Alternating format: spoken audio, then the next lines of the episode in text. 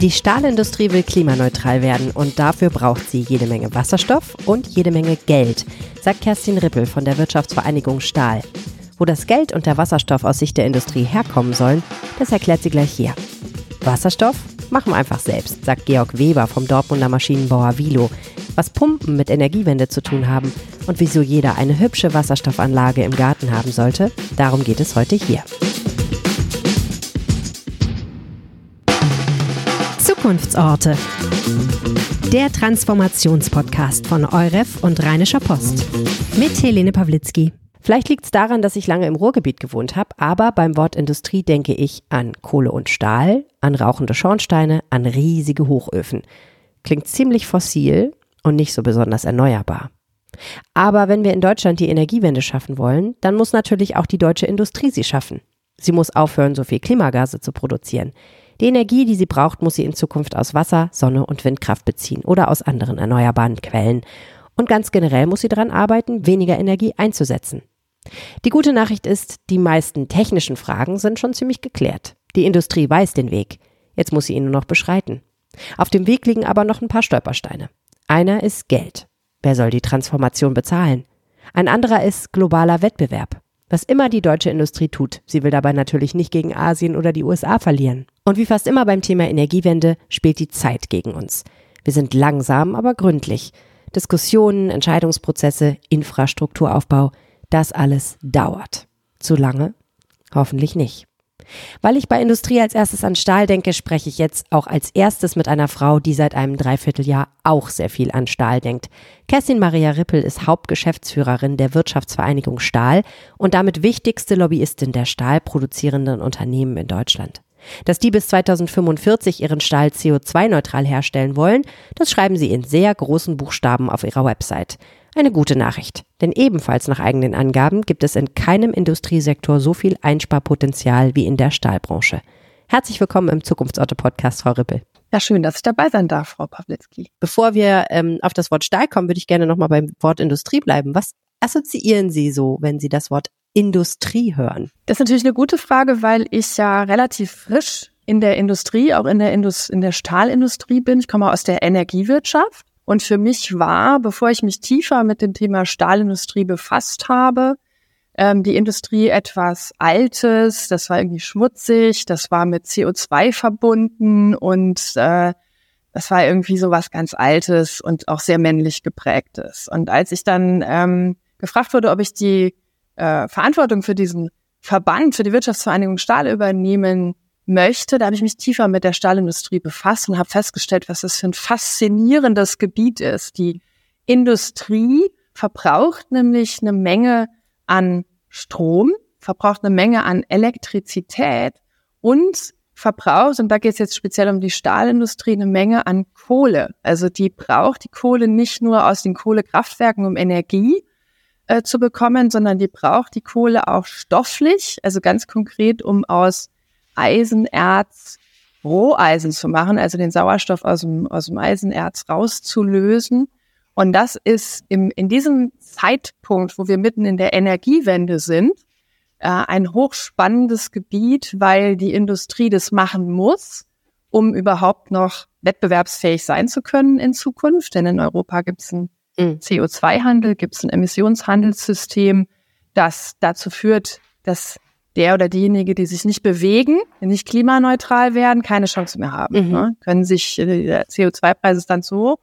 Und das heißt, die Stahlindustrie und die Industrie generell muss sich verändern, muss in Richtung Klimaneutralität gehen und ist insofern ein super Beispiel für eine Riesenveränderung, eine Mega-Transformation. Das ist ja so das Wort der Stunde.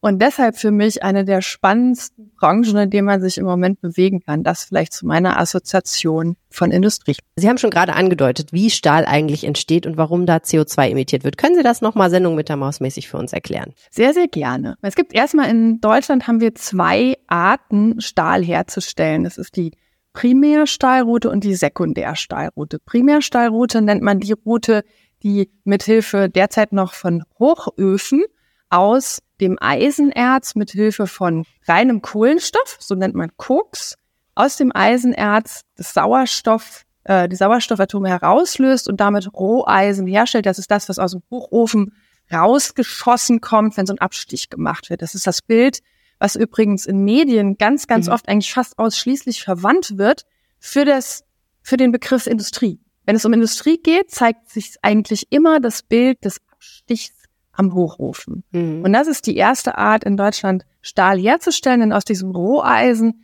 wird dann am Ende Stahl. Die zweite Möglichkeit, Stahl herzustellen, ist die Sekundärstahlroute. Das sind die Elektrohochöfen. Und diese Hochöfen, die nutzen Schrott, also Stahlschrott. Und das ist übrigens was ganz Spannendes, weil du Stahl immer wieder unendlichfach recyceln kannst. Und die Elektrostahlwerke, die machen das, nehmen Schrott, schmelzen den ein. Und dieser Schmelzvorgang, der verbraucht heute schon enorme Mengen an Strom. Und das ist die zweite Art und Weise, wie Stahl in Deutschland hergestellt wird. Und daraus ergeben sich auch, und da kommen wir bestimmt gleich drauf, viele Herausforderungen und tatsächlich im Augenblick auch Probleme, denn gerade bei der Elektrostahlofenroute äh, ist der Strompreis natürlich äh, von enormer Bedeutung, wenn so viele Mengen an Strom gebraucht werden, um den Stahl einzuschmelzen. Diese Unternehmen, die sind im Moment heftig unter Druck. Ja. Nun ist Recycling immer eine schöne Sache, aber natürlich soll auch weiterhin neuer Stahl hergestellt werden. Und Sie haben gerade gesagt, dass es ein im Moment noch ähm, hochemissives Geschäft. Da wird sehr viel CO2 ausgestoßen, so wie es im Moment noch praktiziert wird. Ähm, das ist eine schlechte Nachricht und eine gute Nachricht zugleich, weil das auch heißt, da könnte man sehr, sehr, sehr viel einsparen und könnte relativ zügig in Richtung Klimaziele kommen. Wie soll denn Stahl zukünftig klimaneutral erzeugt werden? Neuer Stahl.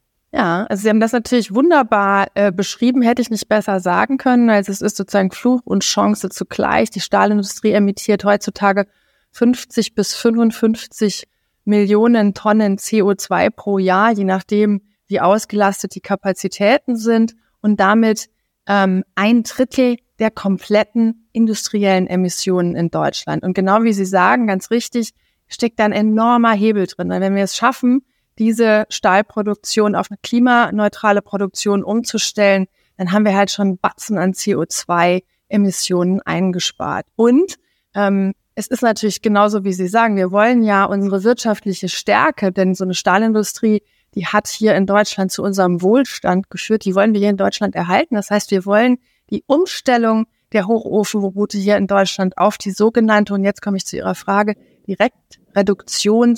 Direktreduktionsanlagen bauen. Das heißt, wir wollen, dass in diesen Anlagen nicht mehr der reine Kohlenstoff, der Koks eingesetzt wird um aus dem Eisenerz den Sauerstoff rauszulösen, sondern in Zukunft Wasserstoff. Mhm. Und im allerbesten Falle grüner Wasserstoff, also Wasserstoff, der aus erneuerbaren Energien gewonnen ist. Denn wenn sich so Wasserstoffatome mit Sauerstoffatomen treffen, dann entsteht daraus etwas, was wir alle ganz gut gebrauchen können, nämlich H2O, nämlich Wasser. Und damit ist die Produktion von Stahl dann in Zukunft klimaneutral. Klingt ja erstmal ganz simpel. Ähm, das nächste Problem, was sich anschließt, ist, wo kriegen wir eigentlich den ganzen Wasserstoff her, den man bräuchte, um das dann auch tatsächlich flächendeckend so zu machen, wie das ja der Plan ist für 2045? Das ist natürlich genau die Krux, ist genau die Frage, die wir uns alle stellen. Und deshalb sind wir dankbar, dass die Bundesregierung angefangen hat mit der nationalen Wasserstoffstrategie, die sie jetzt im letzten Jahr auch nochmal auf neue Füße gestellt hat, zu sagen, wir brauchen auch die Herstellung von grünem Wasserstoff hier in Deutschland. Das ist ein erster Schritt. Da sind sie im letzten Jahr von geplanten fünf Gigawatt installierter Elektrolyseleistung, also der Leistung, um aus den erneuerbaren Energien den grünen Wasserstoff zu machen, hochgegangen auf den Plan zu zehn Gigawatt äh, grünem Wasserstoff, der hier in Deutschland hergestellt werden soll. Ähm, davon alleine, so kann man es mal ausdrücken, bräuchten wir 2030 schon 90 Prozent. Würde der gesamte Wasserstoff, der hier in Deutschland hergestellt würde, würde von der Stahlindustrie gebraucht werden. Kann man sagen, ist auch richtig so. Denn die Stahlindustrie, die schafft etwas, was kein anderer Sektor kann, kann nämlich mit einer Tonne eingesetzten grünem Wasserstoff 28 Tonnen CO2 einsparen. Das liegt an dem eben beschriebenen Prozess. Da wird halt direkt der Wasserstoff zu einer Prozent genutzt. Das schafft keine andere Branche. Aber andere müssen natürlich auch klimaneutral werden und brauchen auch Wasserstoff. Ganz ne? Also genau. Also ganz so kann die Stahlindustrie keine klebrigen Finger machen. Ne? So, kann man nicht machen und es gibt auch berechtigterweise äh, Bedarf an anderer Stelle, vollkommen klar. Deswegen sind wir arg dahinter, die Bundesregierung an ihr Versprechen zu erinnern, auch eine Wasserstoffimportstrategie vorzulegen. Äh, das haben sie letztes Jahr versprochen, auch bei der Veröffentlichung der Novellierung der nationalen Wasserstoffstrategie. Bisher haben wir noch nichts gesehen, aber eine Importstrategie für grünen Wasserstoff muss her. Und mhm. das ähm, muss unseres Erachtens nach sowohl leitungsgebunden, also über äh, Rohre äh, aus Nord- und Südeuropa passieren, und das muss natürlich auch per Schiff passieren. Mhm. Ähm, Wie stellt sich denn die Stahlindustrie das vor, wer das bezahlt, diese ganzen Leitungen zu bauen? Das ist ja eine gewaltige Infrastruktur, die da aufgebaut werden muss wahrscheinlich. Also es ist ja im Moment so, dass erstmal in Deutschland das sogenannte Wasserstoffkernnetz geplant wird. Da ist jetzt der erste Entwurf vorgelegt worden von den Ferngasnetzbetreibern, die ihr Ferngasnetz teilweise umwidmen äh, in der Zukunft. Also wird dann erstmal auch ähm, äh, Wasserstoff beigemischt und äh, an einigen Stellen wird auch, werden auch neue Leitungen gebaut. Das ist ja der allererste Schritt. Wir stehen da, das merken Sie, auch wirklich am Anfang. Ja? Und mhm. natürlich ist auch da die Frage, wer bezahlt. Da hat man jetzt Lösungen gefunden über ein sogenanntes Amortisationskonto, ähm, zu schauen, dass das nicht unnötig die First Mover belastet. Ne? Kann ja nicht sein, dass die, die zuerst schon mal parat stehen, dann alles zahlen und der Rest der profitiert dann davon. Das ist eine sehr gute äh, Lösung, wie wir finden. Das ist sicherlich noch äh, Gegenstand von vielen politischen Diskussionen und auch Diskussionen in der Branche. Äh, bei den Leitungsvorhaben ähm, europäisch äh, muss man sicherlich auch äh, schauen, wer trägt das, wer bezahlt für was.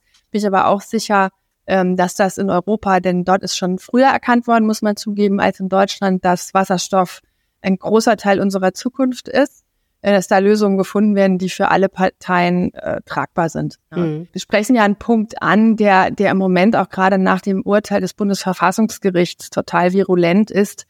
Ähm, wie kriegen wir denn diese Megatransformation, dieses Jahrhundertprojekt der Umstellung einer hochzivilisierten Industriegesellschaft wie Deutschland und eben auch Europa, wie kriegen wir das finanziert? Und wie ehrlich machen wir uns da? Ähm, und ich glaube, da ist, ist noch lange nicht äh, die letzte äh, Diskussion äh, beendet. Da gibt es noch lange keine Ergebnisse, denn dieses jetzt, wir machen einfach weiter so und sparen irgendwie an allen Ecken und Enden, weil ähm, man nicht an die Schuldenbremse ran will, weil man keine äh, Ideen hat, was man machen könnte. Äh, das kann es nicht sein. Also das äh, äh, behindert uns an allen Ecken und Enden und da spreche ich weit über die Stahlindustrie hinaus in Wirtschaftsbereiche, da sprechen wir ja auch in andere Bereiche hinein der Gesellschaft, in, äh, äh, in Soziale hinein. Das kann nicht äh, das Ende der Diskussion sein. Da muss weiter politisch verhandelt werden und überlegt werden, wie kommen wir dahin, das Megaprojekt Jahrhunderttransformation zur Klimaneutralität in der Wirtschaft, in der Industrie auf solide finanzielle Füße zu stellen. Vollkommen klar. Naja, ich frage auch deswegen, weil wir natürlich nicht erst seit vorgestern wissen, dass äh, wir hin müssen zur Klimaneutralität. Und ähm, wir haben uns ein Ziel gesetzt, dass ähm, wir in 20 Jahren klimaneutral sein wollen. Das ist noch ziemlich lange hin. Man kann jetzt aber schon die Auswirkungen des Klimawandels spüren. Das heißt, ähm, viele Menschen sagen ja auch, okay, das ist ja schön, dass wir das 2045 schaffen, aber eigentlich müssten wir schon, hätten wir schon längst machen sollen.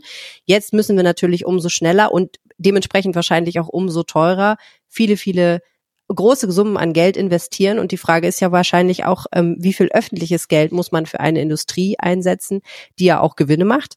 Ähm, und wie viel muss die Industrie da auch selber in die Tasche greifen und investieren? Das ist eine, eine sehr, sehr gute Frage und das gibt mir auch die Möglichkeit, mal klarzustellen, dass die, die großen Fördersummen, die jetzt für die Direktreduktionsanlagen der Hochofenbetreiber gezahlt wurden. Das sind die Anlagen, wo schon weniger CO2 aufgewendet werden muss, ne? Das sind die Anlagen, bei denen wir weg wollen vom Kohle- und Kokseinsatz hin zum Wasserstoffeinsatz. Mhm, ja. Wo wir weg wollen vom Hochofen hin zur Direktreduktion.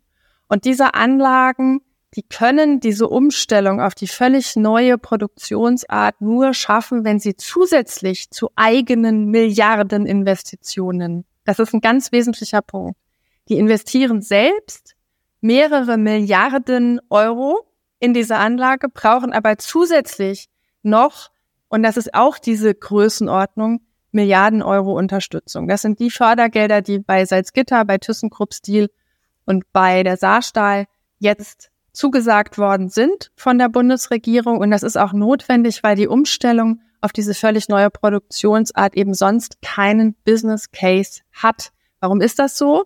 Weil die Produktart sich ja nicht verändert. Am Ende kommt da Stahl raus. Der ist nur anders produziert, nämlich klimaneutral. Und weil wir in einer Marktwirtschaft agieren, die der grünen Produkteigenschaft noch keinen Wert gibt, also noch kein Price Tag anheftet, brauchen wir diese Anschubförderung, damit der Wechsel auf die klimaneutrale Produktionsart gelingen kann. Deswegen sagen wir auch, äh, um das zu Ende zu denken, zum Ziel hin, brauchen wir am Ende des Systems einen grünen Leitmarkt. Und zwar nicht nur für Stahl, sondern für alle klimaneutral produzierten Produkte, die wir auch verkaufen. Wir brauchen diesen grünen Leitmarkt natürlich in Deutschland, aber auf jeden Fall auch in Europa und natürlich im besten Fall international anschlussfähig, damit die klimaneutrale Produkteigenschaft dann halt ihren Wert hat und im Markt auch ihre Rolle spielen kann. Warum hat sich die Stahlindustrie nicht schon früher auf den Weg gemacht Richtung Klimaneutralität? Warum sind wir jetzt erst an diesem Punkt? Mhm, das habe ich mich auch gefragt, Frau Braflitzki, und ich habe auch noch keine Antwort. So lange bin ich noch nicht dabei und das ist genau die Frage, die ich mir auch gestellt habe, als ich begonnen habe. Warum machen wir das eigentlich jetzt erst? Man kann vielleicht ein bisschen, indem man mal schaut, äh, wann hat es eigentlich begonnen und warum sind wir jetzt erst an dem Zeitpunkt, wo die, wo die sogenannten IPCEI-Fördersummen ausgezahlt werden.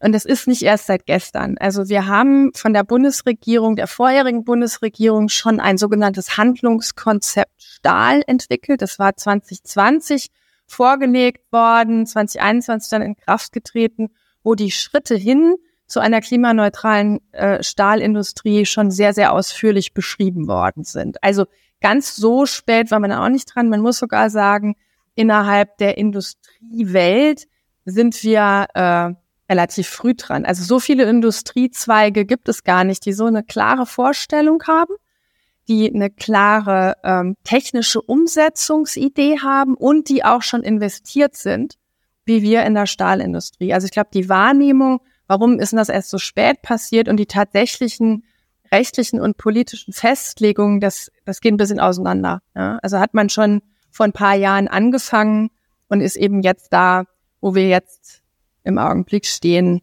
Also man kann ja sagen, 2025, wenn alles gut läuft, wird der erste Hochofen zur Direktreduktionsanlage umfunktioniert worden sein und der erste grüne Stahl wird verkauft werden können aus einer Primärstahlroute. Klimaneutrale Stahlindustrie 2045, Frau Rippel, schaffen wir das?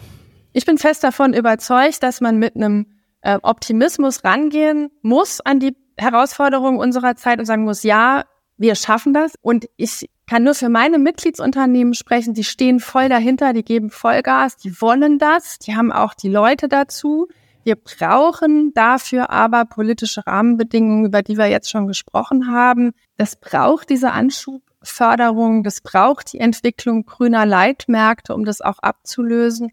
Wir brauchen am Ende ja nicht nur die Politik dazu, sondern eben auch, und man sieht das ja jetzt bei den ganzen Streiks, die hier öffentlich ähm, und auch sehr aggressiv zur Schau getragen werden, man braucht auch das Verständnis der Gesellschaft dafür, dass diese Anschubförderung, dass diese staatliche Unterstützung, die ja aus Steuergeldern kommt, das bezahlen wir alle, ähm, tatsächlich gebraucht wird, um die Stahlindustrie in Deutschland klimaneutral und wirtschaftlich stark zu halten als Grundlage unseres Wohlstands, als Grundlage unserer Volkswirtschaft, denn vielleicht das zum Abschluss, zwei Drittel unserer Exporte sind magnetisch, sind aus Stahl. Und das wollen wir erhalten. Wir wollen die Wertschöpfungsketten, die da dranhängen, die Automobilzulieferer, ähm, die, ganze erneuerbare Energienbranche, die da dranhängt, gerne in Deutschland halten. Dazu wollen wir unseren Teil beitragen. Die Stahlindustrie steht bereit. Kerstin Rippel, herzlichen Dank fürs Gespräch. danke Ihnen.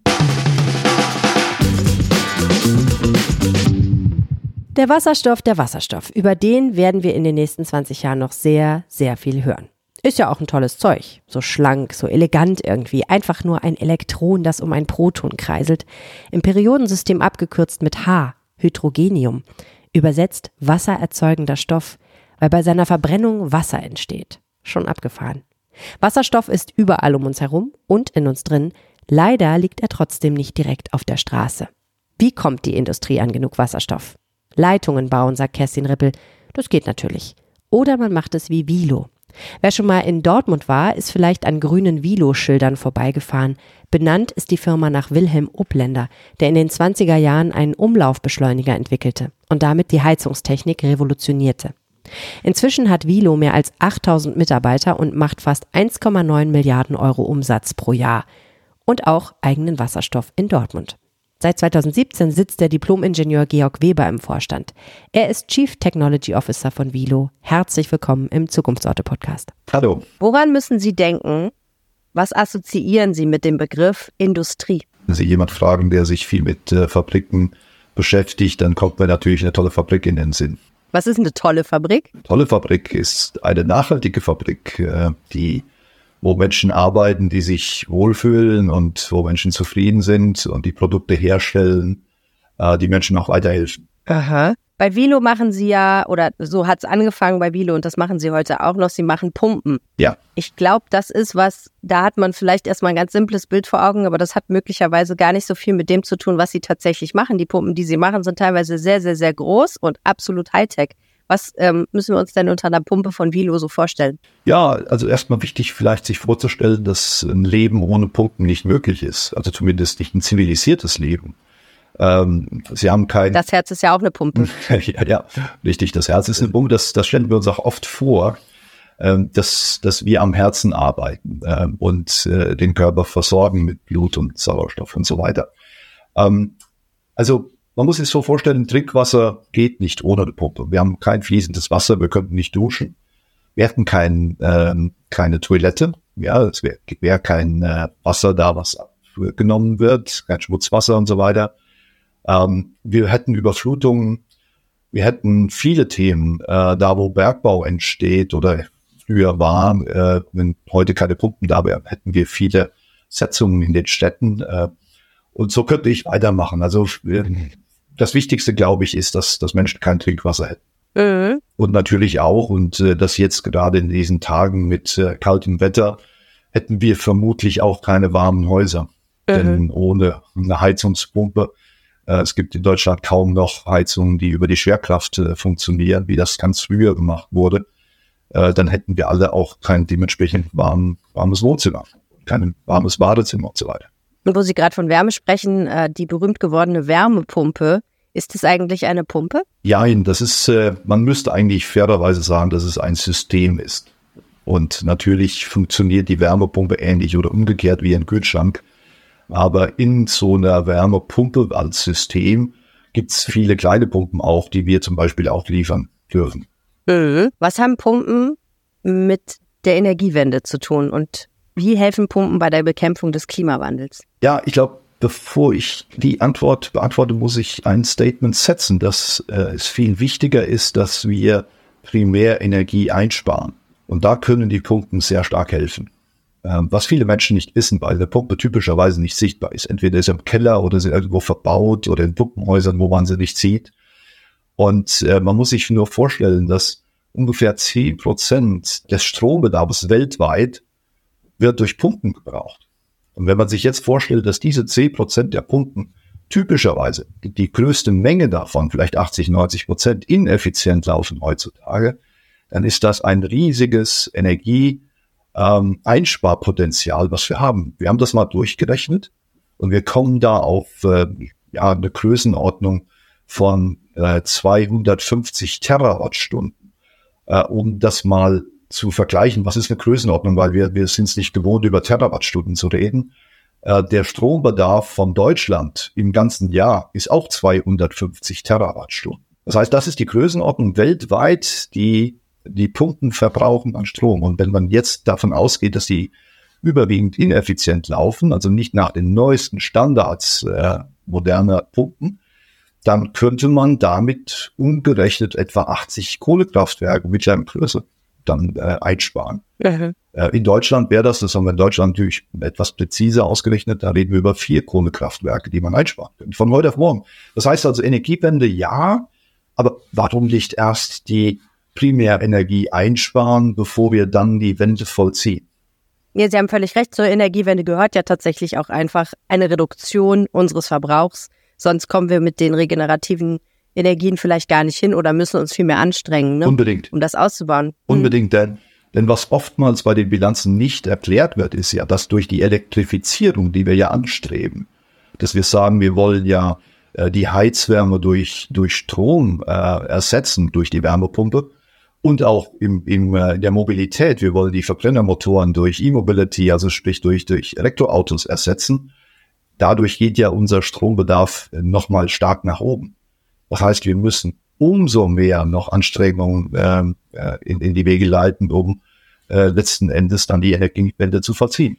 Also mit anderen Worten, wenn man sämtliche Pumpen der Welt durch tolle, neue, effiziente Hightech-Pumpen ersetzen würde, dann hätte man schon ganz, ganz viel dafür getan, dass wir nicht so viel CO2 emittieren. Absolut. Okay. Absolut. Nur ist es oft so, wir sehen das, wenn wir äh, selbst mit Verbrauchern reden, hier jetzt ganz konkret auch in Deutschland zum Beispiel, dann sagen die meisten Leute, ja, meine Heizungspumpe, ja, ich weiß, dass die Strom verbraucht, ich weiß, dass sie 24, 7, 365 durchläuft mit 180 Watt. Ach, aber die, ich, ich tausche sie aus, wenn sie dann irgendwann mal kaputt ist. Nur gehen die nicht kaputt. Wie so ein Ärger. Äh, die Bielepumpen laufen 30, 40 Jahre. Das heißt, sie, sie warten sehr lange, bis sie kaputt gehen. Und es würde sich im Grunde genommen schon rentieren, dass Sie nach ein bis zwei Jahren merken Sie das schon an den Stromkosten, wenn Sie die ausgetauscht haben. Und das wäre natürlich fan fantastisch auch für die Energie. Aber das ist so ein Problem, wo wir äh, mitkämpfen, weil das Bewusstsein nicht da ist, auch die, die, die, äh, die Einsicht oder die, das, das Wissen auch nicht da ist. Mhm. Das kann man auch nicht erwarten, aber wir versuchen da immer wieder aufzuklären, aber das ist, ist eine schwierige Kiste.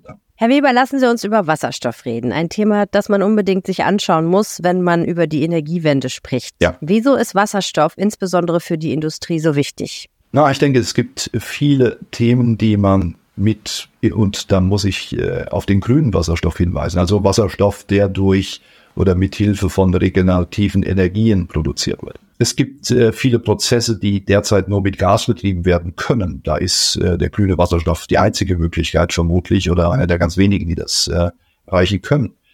Ähm, das andere Thema ist zum Beispiel, dass wir äh, einen Überschuss an regenerativen Energien haben und diesen Überschuss derzeit nicht nutzen. Also da, da gibt es auch Zahlen. Ne? Das ist so, dass ich glaube 3000 Stunden im Jahr in Deutschland regenerative Energie angeboten wird, die nicht abgenommen wird. Wenn man das auch wieder in Terawattstunden äh, ausrechnen möchte, das sind etwa acht Terawattstunden Energie, Stromenergie, die in Deutschland nicht genutzt wird. Und das ist ein Thema, was wir mit grünem Wasserstoff lösen könnten auch. Aber wir können natürlich auch die Lücke schließen. Also wir haben ja äh, verschiedene Energieformen auch. Und äh, gerade wenn das Thema ist, dass eine PV-Anlage äh, Überstrom liefert sozusagen, dann macht es Sinn, dass äh, der Prozess für die Herstellung von grünem Wasserstoff dann auch gestartet wird. Ja, also mit anderen Worten, in dem Moment, wo ich Strom über habe, produziere ich damit Wasserstoff und den kann ich entweder verwenden, um die von Ihnen angesprochenen Prozesse beispielsweise durchzuführen, oder ich kann ihn später wieder in Energie umwandeln, die ich verwenden kann, um irgendwas damit zu machen, Absolut was man halt richtig. Strom macht. Mhm. Genau, richtig. Äh, in Dortmund haben Sie ja äh, bei Vilo eine Wasserstoffanlage gebaut. Ja. Wie funktioniert die? Ja, vielleicht noch ein Satz vorab in Dortmund. Das ist unser Hauptquartier hier äh, von Vilo weltweit. Und wir haben dort in den letzten Jahren 300 bis 400 Millionen Euro in, investiert in einen neuen Vilo-Park, in einen neuen Campus, der auch energetisch absolut äh, am Limit ist, was, was die Möglichkeiten äh, bietet. Wir haben hier PV-Anlage mit äh, drei Megawatt äh, Peakleistung. Das bedeutet, es ist eine der größten Anlagen in Nordrhein-Westfalen. Und äh, wir produzieren dann eine Menge schon an Grünstrom selbst, haben diese Wasserstoffanlage und neben vielen, vielen anderen nachhaltigen Themen ähm, nutzen wir auch Wasserstoff ähm, für verschiedene Themen. Zum einen nutzen wir äh, diese Anlage auch als Notstrommöglichkeit. Das heißt, wenn der Strom ausfallen würde, könnte Wasserstoff genutzt werden, grüner Wasserstoff, der rückverstromt wird über eine Brennstoffzelle. Und dann dem Prozess wieder zugeführt wird. Zusätzlich können wir auch, und das macht natürlich so eine Anlage sehr effizient, wenn wir die Abwärme, die beim Elektrolyseprozess entsteht, also bei der Herstellung von Wasserstoff äh, aus, aus Wasser, dann auftritt oder auch bei der Rückverstromung über die Brennstoffzelle. Diese Abwärme können wir auch zum Heizen nutzen und äh, ziemlich abgedreht mag das klingen, aber wir nutzen das auch im Sommer, wenn äh, für Kälte zum Beispiel. Also das heißt, die Energie, die dann frei wird, wandelt wir Kälte. Das lernt man ja relativ schnell im Zusammenhang mit der Energiewende, dass äh, Wärme und Kälte nah beieinander liegen energetisch. Ja, was mir hilft im Verständnis ist immer, wenn man sich vorstellt, dass da Energie gebunden ist, äh, jeweils, äh, die man, die man nutzen kann. Und da gibt's verschiedene Verfahren. Das, deswegen sehen wir das ja auch. Wir sagen ja auch, der Die Wärmepumpe ist ein umgedrehter Kühlschrank. Ja. Und dann wird das auch deutlich, dann, dass, dass wir über Energieströme reden, Energiepotenziale reden. Jetzt könnte man ja sagen, klingt wunderbar, warum machen das denn nicht alle so wie Vilo und stellen sich so eine schöne Wasserstoffanlage irgendwie neben das Büro und dann ähm, es geht das alles ganz schnell mit der Energiewende. Aber ich vermute, so einfach ist es dann vielleicht doch nicht, oder? Ja, nicht ganz, nicht ganz. Also wir haben natürlich, sind wir durch, durch unser Kundengeschäft auch immer wieder in die Peripherie von Wasserstoffanlagen gekommen und haben auch da eine Menge gelernt und sind aber als innovatives Unternehmen auch immer dabei, Dinge auszuprobieren. Und das macht so unseren Erfindergeist aus. Äh, wir sind ein Familienunternehmen, was seit 150 Jahren äh, auf dem Feld Innovation auch tätig ist und auch viele Patente hat. Und so ein Thema, das lockt uns natürlich an. Da haben wir eine Menge an Ingenieurgeist, den wir da reingeben, ähm, wo wir solche Dinge auch entwickeln wollen. Und ähm, ja, natürlich am Anfang äh, ist das sehr schwierig. Aber wir haben ein Partnernetzwerk, wir haben viele Partner, so wie auch Schneider Electric zum Beispiel, ähm, wo wir gemeinsam dann uns an das Thema ranwagen und dann jetzt mittlerweile seit knapp drei Jahren an dem Thema sind.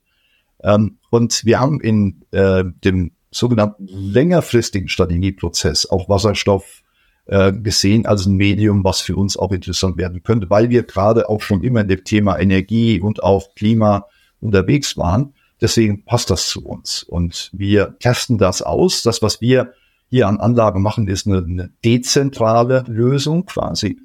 Ähm, und die ist autark, die ist regenerativ äh, und äh, bietet so auch die Möglichkeit, quasi unseren Energiebedarf hier am Standort in Dortmund ähm, selbstständig zu managen. Das heißt, wir, wir wollen ja und wir müssen ja weg von den fossilen Energien und neben der PV-Anlage, die wir schon maximieren, also alles, was geht, äh, kommt aufs Dach jetzt mittlerweile, aber es bleibt natürlich noch ein Rest von Energie, ähm, den wir zwar als grünen Strom, grünen Gas, wie sich das nennt, ganz, ganz äh, vornehmen, ähm, aber noch nicht abdecken können. Das heißt, da gibt es immer noch ein Potenzial, was wir noch abschöpfen müssen. Und deswegen bieten wir das an. Zuerst haben wir gedacht, wir machen das nur für uns äh, selbst. Mittlerweile äh, gibt es viele Firmen, viele Interessierte. Das sind nicht nur mittelständische Firmen, das sind auch zum Beispiel Schwimmbäder, Kommunen, Logistikunternehmen, äh, Windkraftbetreiber, die alle interessiert sind an so einer Situation. Also gerade bei der Windkraft ist es ja so, dass ähm, es, es Momente gibt, wo zu viel Strom äh, eigentlich transportiert werden müsste, die Netze das nicht hergeben oder kommerziell äh, quasi nicht äh, lukrativ ist für die Windkraftbetreiber, dass man das umstellt. Und dann kann man in das Speichern gehen von Wasserstoff und den zur geübten Zeit oder zur besten Zeit wieder verwerten. Oder, was wir jetzt auch bei uns äh, probieren, wir werden eine Tankstelle machen für grünen Wasserstoff, werden unsere Gabelstapler damit versorgen oder auch kleine Shuttle-Services.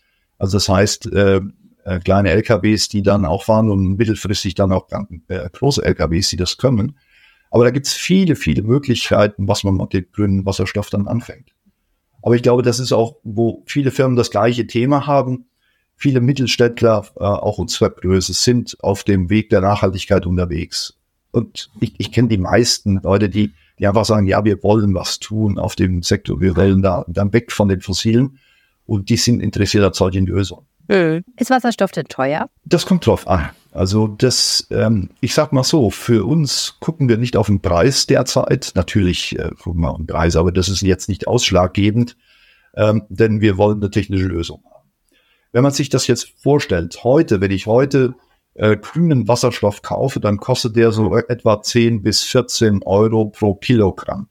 Jetzt muss man natürlich das ein bisschen umrechnen. Ein Kilogramm bietet eine Leistung ungefähr von 33 Kilowattstunden. Ja, das heißt, man kann auch ein Auto mit Wasserstoff fahren, das, das geht auch, das ist aber teurer als das, was man, wenn man mit Diesel fährt. Wenn man sich jetzt aber vorstellt, dass in einigen Jahren die Investitionskosten, und das sind die großen Kosten von diesen, äh, bei der Herstellung letzten Endes, dann kann man sich vorstellen, dass wir schon in den Bereich von zwei Euro pro Kilogramm kommt. Ähm, das, was ich aus Indien zum Beispiel höre, wo große Wasserstoffanlagen derzeit äh, gebaut werden, wo wir auch Punkten liefern, äh, da sticht man in einigen Jahren von einem Dollar, beziehungsweise dann sagen wir mal einen Euro pro Kilogramm. Aber dann muss man fairerweise noch äh, die erhöhten Transportkosten noch mit draufschlagen. Und das ist ein Thema, ähm, was wir oft noch nicht so ganz sehen. Wir reden oft davon, die Politik redet davon, äh, dass dann grüner Wasserstoff importiert wird. Aber da ist noch vieles, vieles offen. Viele Anlagen sind noch nicht gebaut. Äh, der Transport ist noch nicht geklärt. Und ich denke auch deswegen ist eine dezentrale Lösung, wie wir sie anbieten jetzt, auch eine Lösung, die uns wahrscheinlich die nächsten 10, 12 Jahre begleiten wird. Denn äh, ich glaube nicht daran, dass wir in 2030 schon Wasserstoffmöglichkeiten haben, äh, dass wir ein Netz haben, wo wir Wasserstoff beziehen können. Es wird Einzellösungen geben für riesengroße Verbraucher wie Stahlwerken, wo vielleicht eine Pipeline gelegt wird, aber ähm, das wird wahrscheinlich nicht der Fall sein für unsere Städte zum Beispiel. Naja, und es wird ganz klar so sein, dass es einen riesigen Bedarf geben wird. Und die Frage ist ja, ob der gedeckt wird, ob das alles so zueinander passt. Die, die Produktion, ob sie jetzt weltweit ist oder in Deutschland oder an einzelnen Standorten. Ja, ja. Und das, was tatsächlich nachgefragt wird, wenn alle auf einmal sagen, okay, Wasserstoff, that's the way. Wird sicherlich ganz schwierig sein. Und äh, vieles, was momentan diskutiert wird, ist noch nicht ausgegoren. Und äh, die Realität wird dann, das, das wird alles viel länger dauern, vermutlich. Deswegen ist eine dezentrale Lösung äh, wahrscheinlich erstmal die Lösung, die wir auch brauchen. Weil wir wissen ja auch,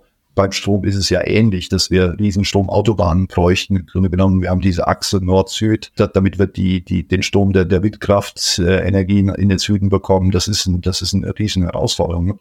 Das wird alles ein bisschen zäher sein, wird ein bisschen länger laufen. Und deswegen gehen wir in diese dezentrale Lösung auch. Wir warten auch nicht auf Förderungen zum Beispiel, weil das dauert alles zu lange. Ja, die Genehmigungsverfahren, das, das, die Regulatorik entwickelt sich jetzt erst. Äh, das sehen wir auch. Das, das verlangsamt natürlich das, das ganze Thema und das braucht Zeit. Deswegen gehen wir da relativ zügig vor und äh, das jetzt schon an. Also, wenn ich mir jetzt nach allem, was Sie erzählt haben, überlege, wie sieht wohl Vilos Vision für die Industrie 2035 oder 2045 aus? Sprich, eine klimaneutrale Industrie idealerweise oder zumindest eine stark CO2-reduzierte. Dann ist das wahrscheinlich so, wie Sie es jetzt schon machen und planen. Erstens, ähm, alle arbeiten mit super effizienten Velopumpen natürlich. Und zweitens, ähm, die meisten größeren Firmen, Mittelständler und größere haben ihre eigene Wasserstoffanlage, produzieren dezentral äh, sowohl ihre eigene Energie als auch haben auch ihren eigenen Energiespeicher vor Ort, ja? Das kann ich mir gut vorstellen. Ähm, es gibt vermutlich äh, sicherlich unterschiedliche Speichervarianten. Äh, das, das aber Wasserstoff ist eine Möglichkeit, denn äh, Batteriespeicher sind sehr gut geeignet für kurze Entladungen, für häufige Entladungen. Aber ein Batteriespeicher ist zu teuer, wenn ich jetzt sage, ich will im Sommer, wenn ich viel PV-Stromeintrag habe, ich will den speichern bis zum Winter, dann ist das etwas teuer oder viel zu teuer, sagen wir es ganz klar. Und da könnte Wasserstoff eine Rolle spielen, aber es wird auch andere Formen geben, äh, ob das jetzt Eisspeicher sind oder verschiedene. Und ich glaube, das wird sich weiterentwickeln. Und wir müssen nur eins, denke ich, das äh, äh, erkennen, dass wir viele Einzellösungen brauchen, individuelle Lösungen, dass nicht der große Bang kommt jetzt, dass wir als Deutschland jetzt viel Wasserstoff importieren werden. Denn äh, oftmals ist es so, die, die Länder, ob das jetzt Indien ist oder Afrika, werden ihren eigenen Bedarf erstmal decken wollen. Es ist noch nicht so, dass sich ein grüner Wasserstoffmarkt überhaupt entwickelt hat erfahrungsgemäß dauert das länger und es gibt viele Hürden dann. Also wir tun gut daran, dass, dass wir individuelle Lösungen äh, schaffen. Natürlich jetzt für große Stahlwerke, da brauchen wir das, da, da muss es andere Lösungen geben. Aber ich glaube, so ist es auch ähnlich wie bei den PV-Anlagen, dass wir auch privat versuchen, da für uns einiges zu schaffen, ist, ist der richtige Weg. Georg Weber, ganz herzlichen Dank fürs Gespräch. Sehr gerne. Vielen Dank. Das war diese Episode von Zukunftsorte. Nächstes Mal geht es hier um Bus, Bahn, Auto, Flugzeug, Fahrrad und um unsere Füße. Es geht um die Energiewende im Verkehr. Mein Name ist Helene Pawlitzki. Ich freue mich, wenn ihr wieder dabei seid.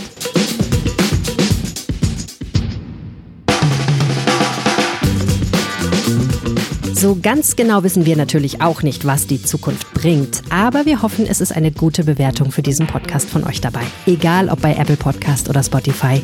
Danke.